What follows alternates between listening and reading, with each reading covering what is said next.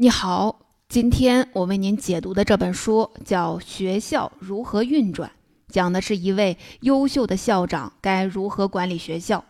您可别一听和自己没关系就要走了，这本书和我们绝对有关系。我先问您一个问题吧：您知道中学和小学是干什么的吗？这本书的答案和我们想的不一样。中小学的实质是孩子进入社会之前的社会。目的是让他们先活一遍。世界各国的学制都不一样，但基础教育结束时间却都一样，锁定在十八岁。这是为什么？根本原因就是要把心智不成熟的孩子留在学校里，为他们画出边界，引导他们的行为。那就是教他们听话、守规矩吗？也不是，而是要让他们安全地犯错误。基础教育的真正作用是在这个教育者守护的边界里，让学生尽情选择，充分试错，亲身体验成功的喜悦、挫败的迷茫，让那些经验促进学生成长。这个成本可比进入社会再犯错小得多。这就是先活一遍的意思。学校教育的无可替代性也在于这样的功能。等孩子真长到了十八岁，情商和智商也成熟了，驱动行为的动力系统、意志上的刹车系统也平衡了。好，完全的法律责任能力也就来了。这以后再补社会经验的课，可能也晚了。这本书是一位教育家写给校长们看的，只是把它当做讨论的基础。但我估计您这时候已经醒悟了，就是啊，难怪我觉得我上过的学校哪里有点不对劲儿。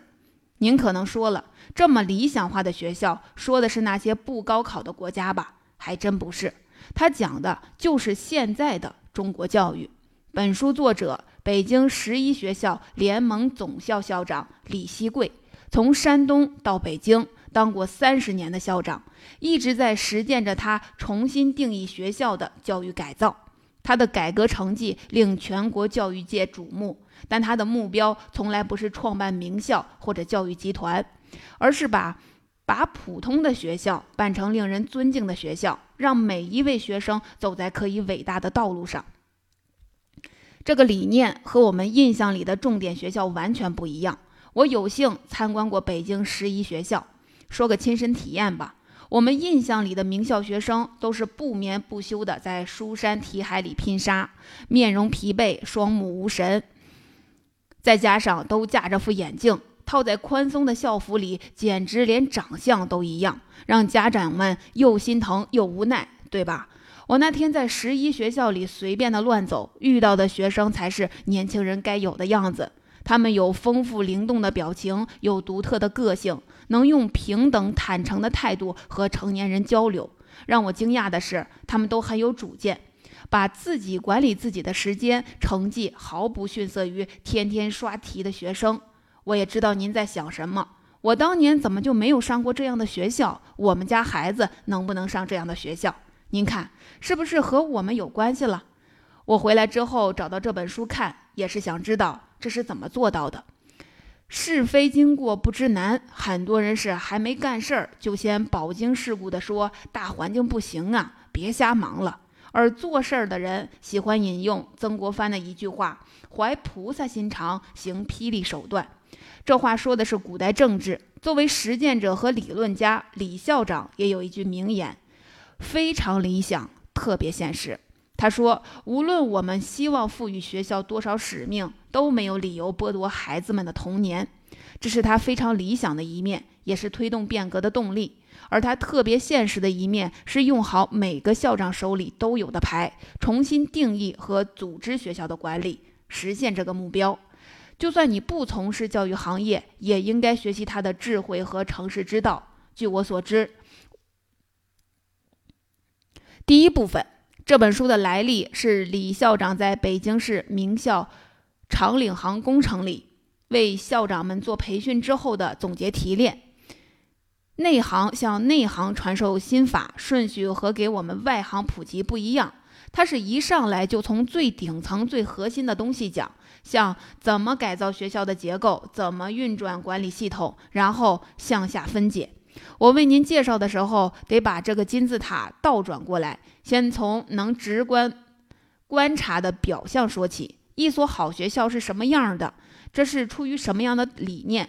背后是怎样运转的？这也是我们最感兴趣的问题。教育的真相是什么？我们不遗余力地为孩子争取最好的教育，到底该争取什么？然后我们再进入表象背后，说说怎么通过变革教学管理实现这些目标。一所好学校有一个基本表现：师生关系是良好融洽的。我们看那些经典的电影，《放牛班的春天》《死亡诗社》，都是从老师和学生如何建立信任和感情说起的，最后实现春风化雨，影响了学生的一生。这不是个教学风格、个人魅力的问题，而是教育的最大特征所在。教育是人对人的影响，教育学首先是关系学。学生的成长、教学的效益是从师生关系里来的。李校长说：“学校教育的关键基础就在于怎样增加师生相处的时间，怎样在师生相处时产生最大的教学效益。只要有良好的师生关系，就会产生好的教学效果。师生关系的主导方是教师，但判定的权利掌握在学生手里。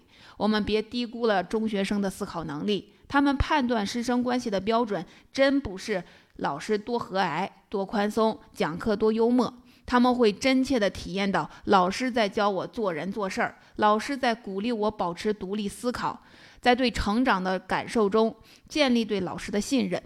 十一学校有一套以学生成长为中心的育人体系，含义是每个学生都是一个独立的教育成长中心，这也是全体教职员工的责任中心。过去都是学科老师只负责上课，只有班主任监管育人。所以，我们有个说法：孩子的心理健康全看摊上了个什么样的班主任。而十一学校赋予了所有教职员工服务学生成长的育人职责，无论是科任老师还是后勤人员，都要以自己的方式教育学生。十一学校是没有班主任的。目的之一就是防止班主任在学生的成长中产生的个人化影响太大，而且这对班主任的压力也太大。他既要抓教学，又要维持纪律，还要处理和家长们的关系，同时担负几种互相矛盾的责任。没有了班主任，也就没有了传统意义上的班级。我们知道，大部分学校都在用班级的纪律和成绩来考核班主任。李校长认为这是一个致命的错误。这样一来，老师自然就要和学生较劲儿，为一点小错大发雷霆。尤其对后进学生容易情绪失控，因为他们拖了班级的后腿，影响了老师的考核成绩。那么，师生关系和教学效益就无从谈起了。我们都当过学生，很多人正在当家长，对这一点都有体验吧。我们来看整个育人体系是怎么运作的。十一学校实行的是类似高校的选课制度，每名学生按照自己选的课到相应教室去上课，选同一门课的学生就形成了一个教学班，而上这门课的老师就相当于这个教学班的班主任。比如二十三个学生选了王老师的数学课，那么王老师既要给他们上课，还要关心他们的学习习惯和态度，更要培养他们的自主学习、坚持不懈、问题解决的能力，甚至还要给每一位不同的学习节奏的学生制定个性化的学习方案。家长到校时，可以与这位数学老师不仅谈孩子的数学成绩，更能了解成绩以外的全面情况。另外，传统班主任的一部分德育职能由导师替替代，他们是学生教学的协调人，每天在固定时间和学生见面，和他们制定阶段目标和学习规划。除此之外，学校也有专门唱黑脸的、负责纪律的教师。他们时刻关注学生那些容易犯的错误、必然出的问题，寻找最佳的教育时机，用公正的态度给予处分或将信息反馈给导师和学科教师。但是这部分负责纪律的老师就不会进入到学生的评价之中。学校还有专门的咨询师，这在中学里很少，可以说是老师们的老师，学生的导航者。负责解决教师在与学生打交道中的困惑，也帮助学生解决心理问题、升学与职业生涯规划问题，还包括与家长的亲子关系等等。这种职责的划分给老师留足了陪伴、教育学生的时间，也创造了容许学生犯错的空间。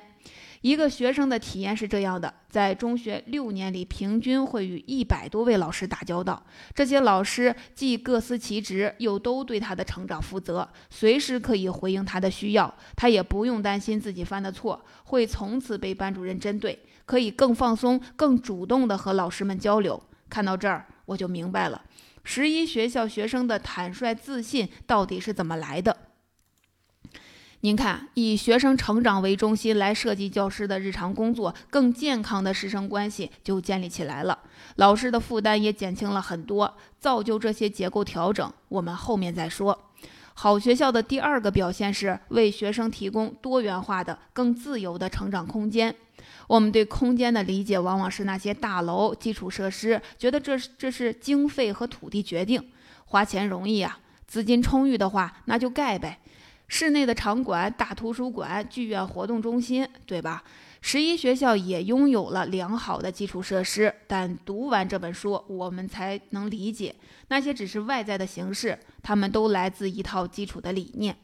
书里讲到的一个例子，有那么所国际学校，董事会成员几乎都是在校学生的家长，董事会做的决定经常让校长头疼不已。比如，任何家长都可以在任何时候来学校。可以到任何一间教室推门就进，听听老师在讲些什么。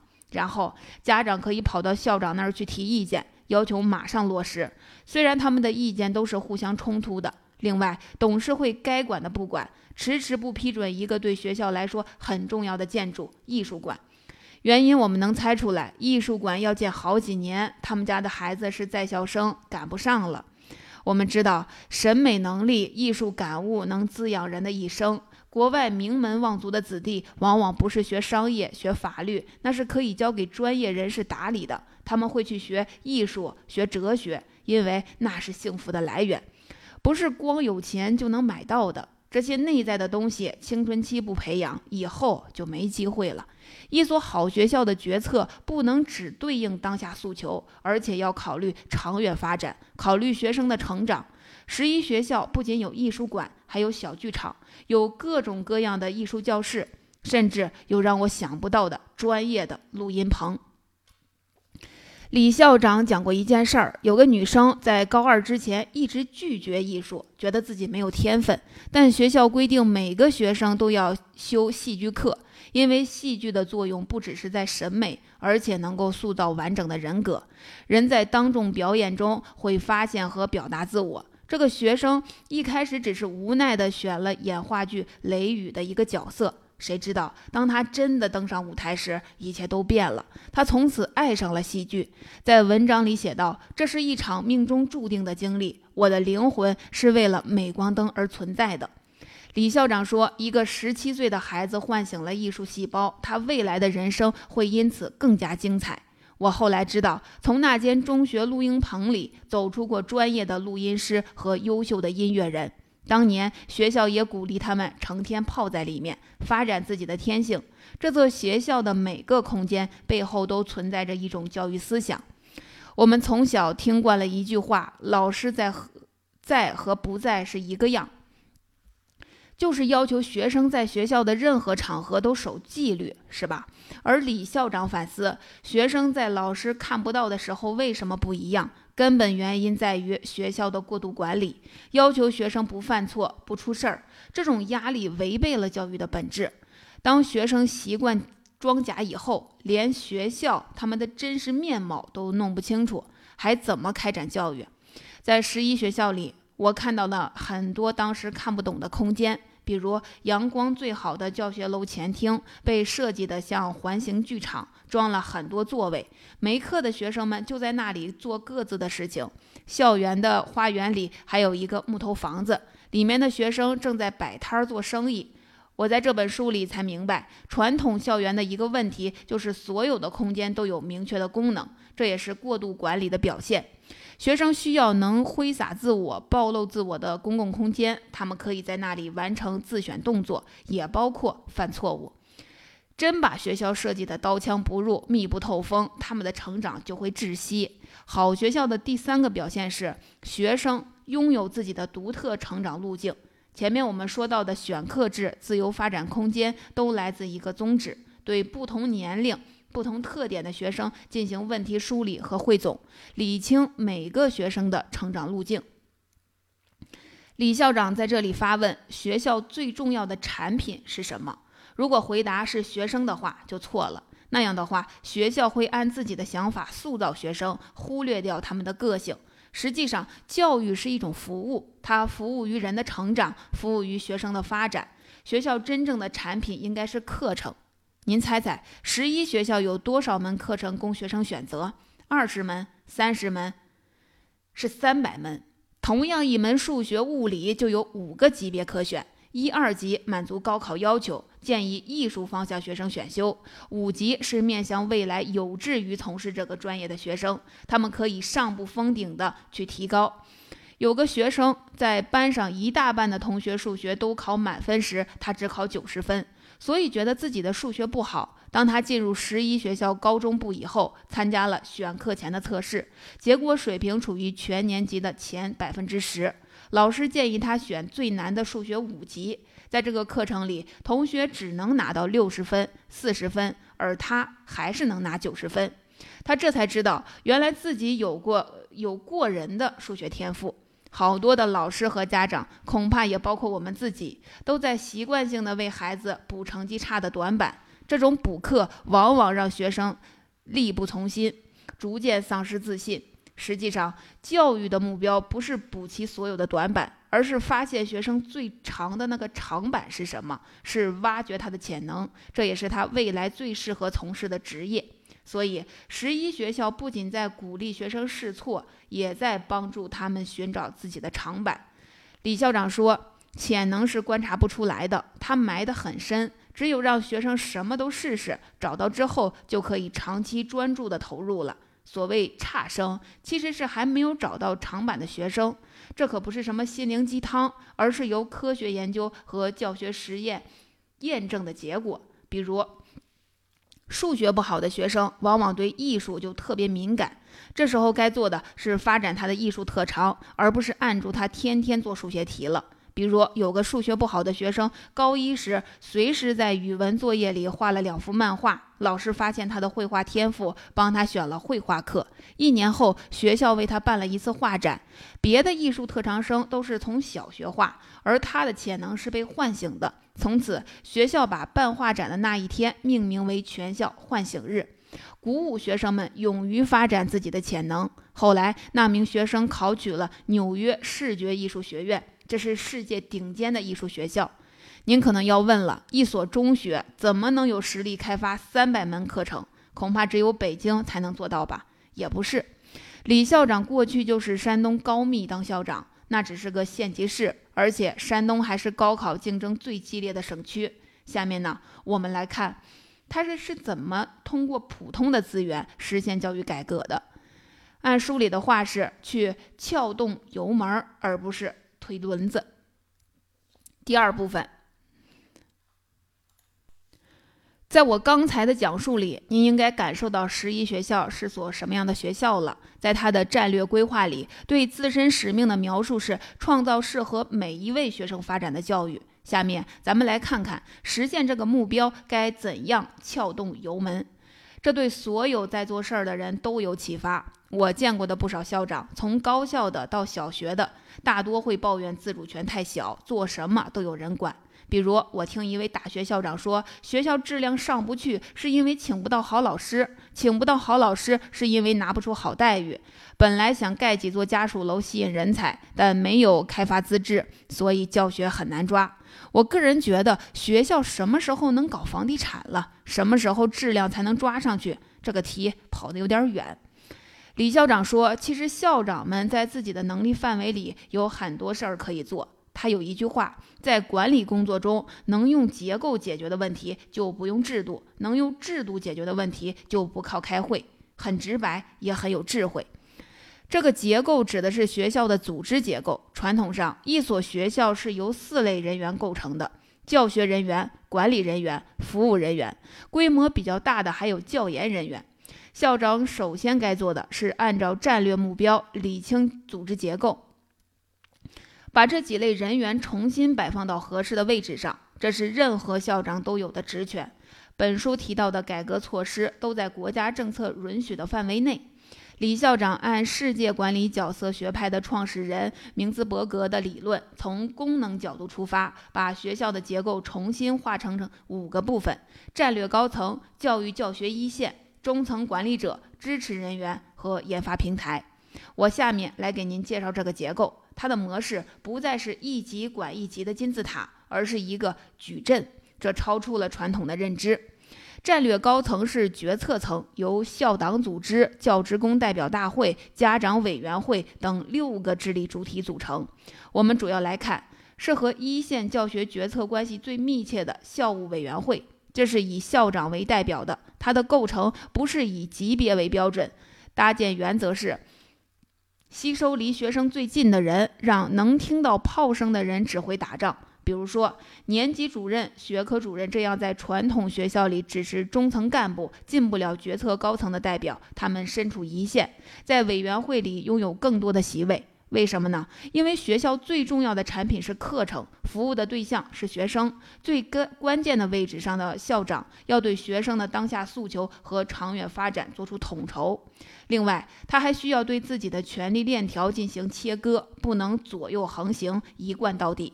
比如在财权上，校长负责批准年度预算，但具体的报销只有财务总监签字才有效，也就是有权的人不理财，理财的人没有权。在人事聘任权上，校长无权干涉年级主任聘任教师。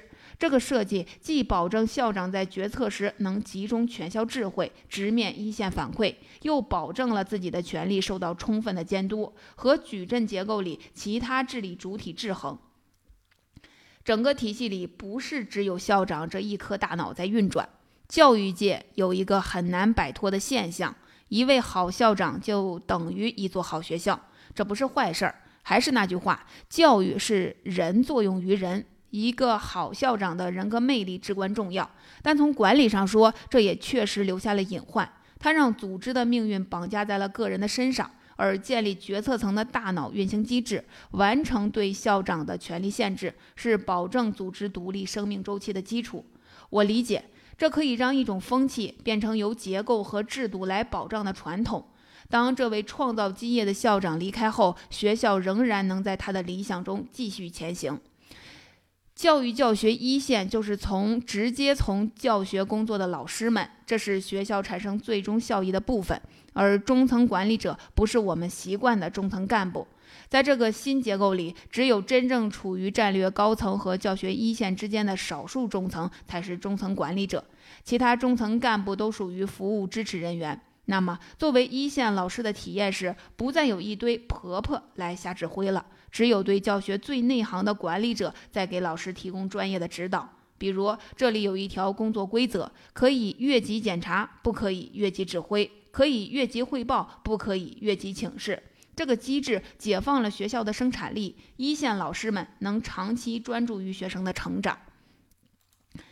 最值得关注的是那个独特的研发平台，它决定着一个组织的创新能力和变革节奏。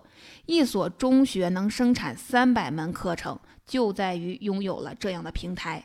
举个最简单的例子，学校组织郊游远足，老师肯定都会强调注意安全，心细的反复叮嘱，心大的一带而过。但这项工作经过了研发平台之后，就形成了分发到每个班级的操作标准。包括事先取得家长书面同意，给学生和家长的一份详细远足书面计划，出行期间的具体时间安排，老师的行为准则、标准紧急工具箱等等。十一学校的研发产品包括这样的校园工作规范、管理考评办法，更重要的是课程，在每门选修课背后还有课程手册、学习资源、教学工具等等。在学生接到入学通知书的那天，就会收到一本课程手册，在老师和家长的帮助下自己选课。一开始他们会觉得很迷惑，甚至很恐惧，因为从来没有自己选择过自己的未来。前面说了，选的适不适合不重要，重要的是学习选择。这么多课程是怎么研发的呢？是通过招投标方式。从战略高层到中层管理部门，都可以根据需求向全校发布项目。每名教职工都可以根据自己的专业和特长参与竞标，拿到启动经费。这就是我们说的矩阵结构了。组织中的每个人都不再只是对上负责，而是可以和四面八方的部门发生联系。在项目通过评估答辩后，课程投入运行之后，再根据成果质量给予奖励。还有些项目是直接面向学生招标的，于是我们可以在十一学校的课表上看到传统学科之外的很多课程，像大学先修课、社会研究、电影课、旅行管理、理财、残疾人护理等等。您可能说了，这么多的课程会不会让学生分心？考试成绩还能保证吗？这方面有十一学校优秀的升学成绩作为证据。这本书告诉我们，良好的教育一旦形成，成绩就是水到渠成的自然结果。总结。好，对于一所优秀学校的运转，我先和您聊到这儿。我们通过这本书看到，基础教育实际上是孩子进入社会之前的社会，是让他们在犯错中成长的地方。一所好学校会把每个学生都作为独立的成长中心，来构建教职员工的责任。会把良好的师生关系作为产出教育效益的基础，会为学生提供多元化的公共空间，为他们设计独特的成长路径，会提供尽可能多的选择，鼓励他们挖掘潜能，寻找自己最擅长的那件事儿。该怎样实现这些呢？要撬动油门，而不是推轮子。李希贵校长告诉我们一条管理上的金句：能用结构解决的问题，就不用制度；能用制度解决的问题，就不靠开会。就像美国管理大师戴明所说：“一个组织中的员工问题，百分之八十都是组织和系统自身的问题。只要能成功的建立结构良好、机制健康的组织，领导者的用力会很轻。愿您也在自己的领域里也变得非常理想，特别现实。”